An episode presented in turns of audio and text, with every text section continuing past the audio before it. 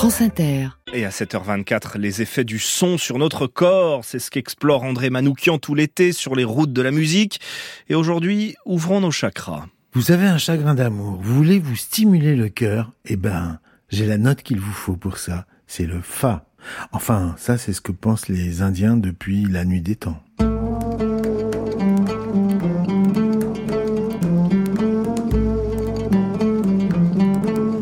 Dans l'Antiquité, une gamme, un mode, était associé à une planète, donc à une énergie.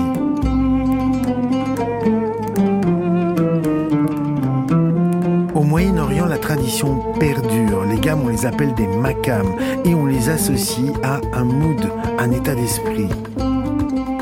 La musique arabe a conservé 50 makams qui expriment un nuancier sentimental extrêmement riche comparé à nos deux modes occidentaux, le majeur et le mineur. Mais en Inde, c'est encore une autre affaire. Il existe plus de 1000 ragas, des petites phrases que le joueur de sitar apprend au cours de longues études et qu'il peut utiliser librement pour exprimer sa musicalité. Ces improvisations jamais ne piétinent ou ne radotent puisqu'il a à sa disposition un vocabulaire d'une très grande richesse. L'art de la musique traditionnelle en Inde est très encadré, avec des rituels bien précis qu'on ne peut transgresser, même si à la fin, le musicien est toujours libre dans son inspiration. Mais il y a un moment pour tout. On ne joue pas le même raga le matin, à midi, dans l'après-midi ou à la tombée du jour.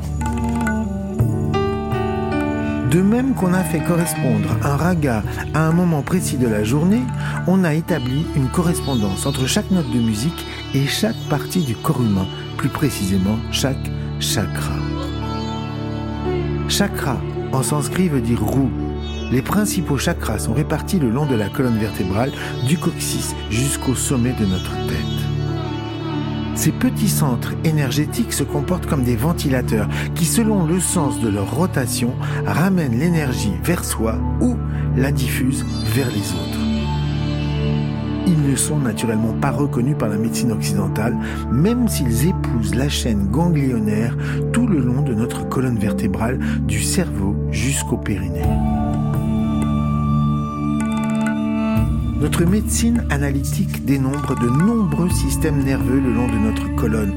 Le système nerveux autonome, le système nerveux périphérique, le système nerveux sympathique, parasympathique, orthosympathique, entérique, central, somatique, autonome, végétatif.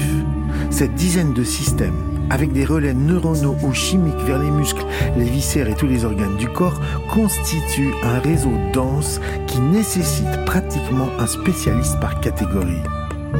Alors que les Indiens et leur vision holistique plus globale préfèrent parler de chakra. La vérité est sans doute dans la réunion de ces deux systèmes. Comme disait Jean-Claude Carrière, on ne pourra penser correctement qu'en réunissant l'analytique occidentale et la sagesse orientale. La sagesse trimillénaire a pour avantage d'inscrire l'homme dans les différentes énergies de la nature en répertoriant ses ventilateurs énergétiques, leur associant même des notes de musique pour les stimuler. Pour Muladhara, le chakra rouge du périnée qui représente l'ancrage, Do.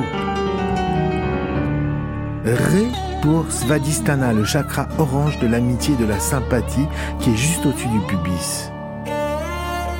Mi éveille Manipura, le chakra jaune de la création situé sur le nombril. Fa stimule Anahata, le cœur, le chakra vert de l'amour pur. Sol s'adresse à Vishuddha, au creux de la gorge, le chakra bleu de la compassion. La s'adresse à Bindu, à la pointe du crâne, le chakra violet qui redonne santé physique et mentale.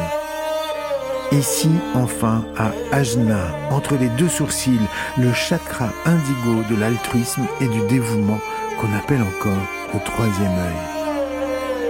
Vous n'entendrez plus jamais la gamme de la même manière.